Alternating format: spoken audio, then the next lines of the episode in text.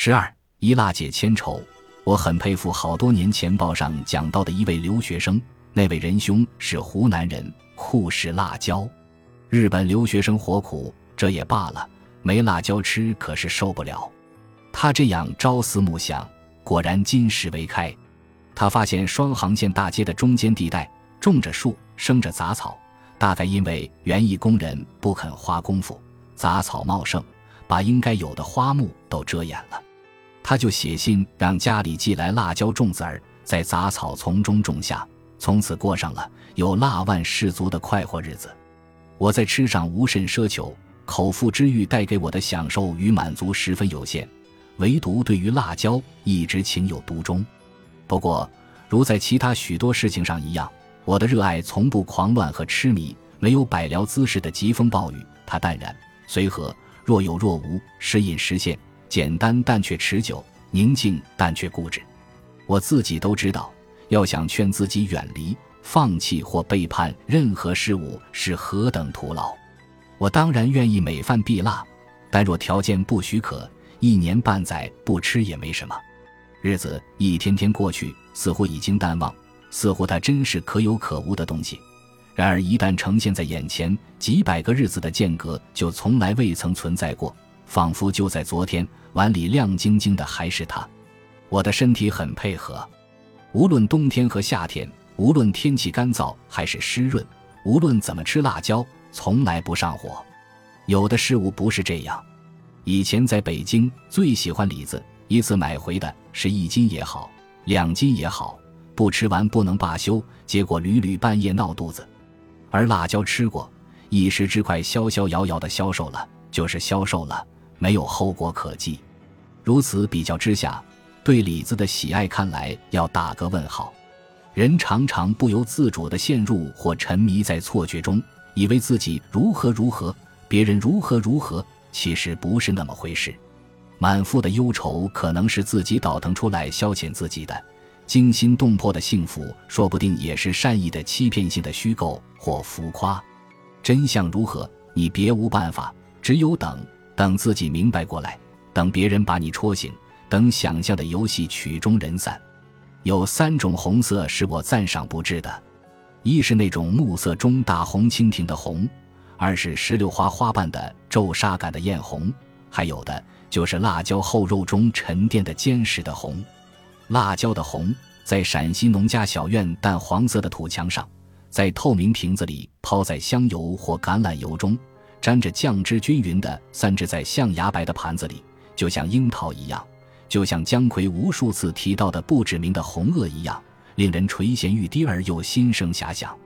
当我小时候还不会吃辣椒的时候，我的一位表姐时常在我面前展示她吃辣椒的本事。她张开嘴，筷子把一片辣椒举得高高的，摇晃着，然后仰起头，筷子落下，那片散发着热气的辣椒气势磅礴，气度华贵，雍容地如一架波音客机。仪态万方的款款降落在他的舌尖，表姐把吃辣椒的过程放得很慢，极力夸张，一半是炫耀，一半是引诱。因为没有什么配菜的清炒辣椒真的很辣，同时它又美味无穷。面对如此家务而却步不前，既可怜又可悲。我不要人怜，更不要人悲，吃辣椒远比这二者容易接受。事实上，做菜的时候。为了照顾孩子，辣椒已经经过了弱化处理，就是把辣椒搁在水边石头上，用洗衣的木锤锤破，反复淘洗。不用刀切的辣椒，肉已垂松，辣味去了多半，吃起来别有风味。干辣椒用在炖肉中，那种辣是老将黄忠味道的劲辣，勇往直前，毫无妥协的余地。它的战法是一刀一枪的硬拼，不用拖刀计，不瞪里藏身放暗箭。更不像梅雨见张青，专靠飞石伤人，这样的人物我当然钦佩不已。但说实在的，不亲近，不喜欢，因为他少韵致，无趣味，太急于见效果，因此不够从容。风度是什么？说穿了，不就是从容吗？连假装的从容都能招来震天价的喝彩呢。辣椒除了辣，还有一股独特的清香，即使吃不辣的青椒，这股清香也在。并使人如同感受到了熟悉的期待中的辣。如今市场上不辣的辣椒越来越多，外表不易分辨，买回家我不失望，毕竟辣椒独有的清香还在。当然，如果让我挑选的话，我宁可选未成熟的辣的辣椒，味道更足。同样不辣，成熟的不辣辣椒没有前者那样的未来，没有辣的可能性，因此显得暮气沉沉。红辣椒则除了辣，更增添了一丝极为隐约的甜味，不是砂糖的呆头呆脑的死甜，是水果中的那种鲜甜。试想柠檬中的甜如何，红椒亦大致如此。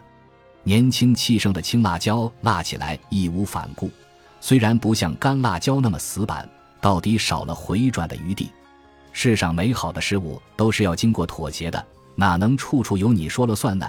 鲜艳的红椒这一点非常好，没错，它辣，可能还更辣，但它的辣是柔软的，是商量口气的，甚至是劝慰的。在红辣椒中，你不仅尝到了辣。还尝到了生活中的其他滋味，微微的苦，微微的甜，微微的涩，肉的质感也变了，依然脆，但脆中有软，脆而不软。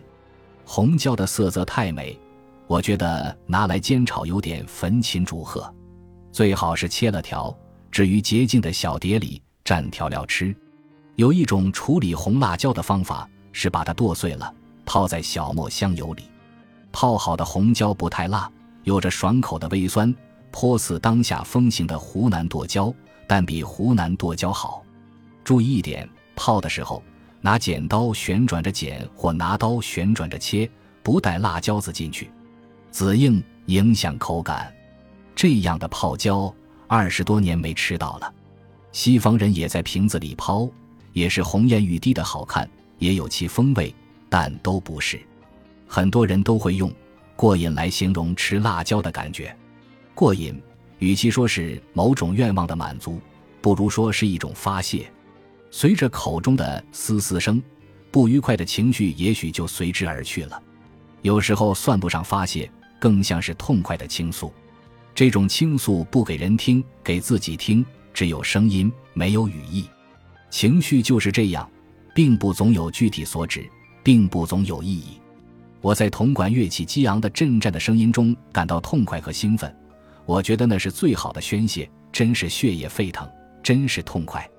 吃辣椒的感觉与之略似，尽管这样比未免亵渎了音乐。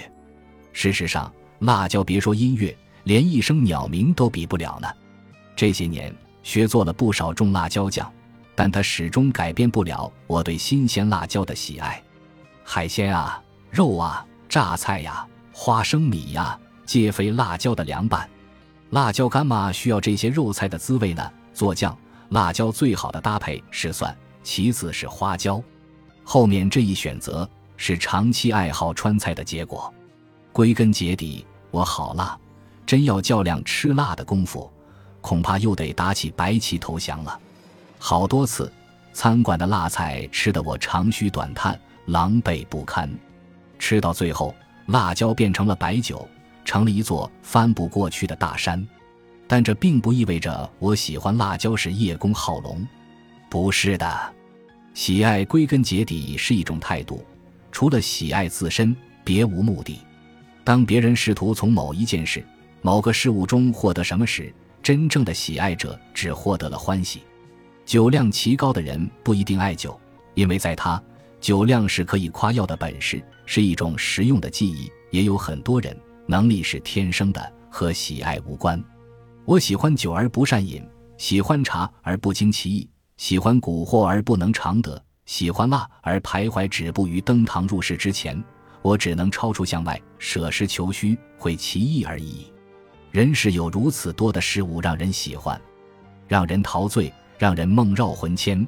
这正是上天对人恩厚的地方，一念及此，我是幸福的。二零零七年六月五日，本集播放完毕，感谢您的收听，喜欢请订阅加关注，主页有更多精彩内容。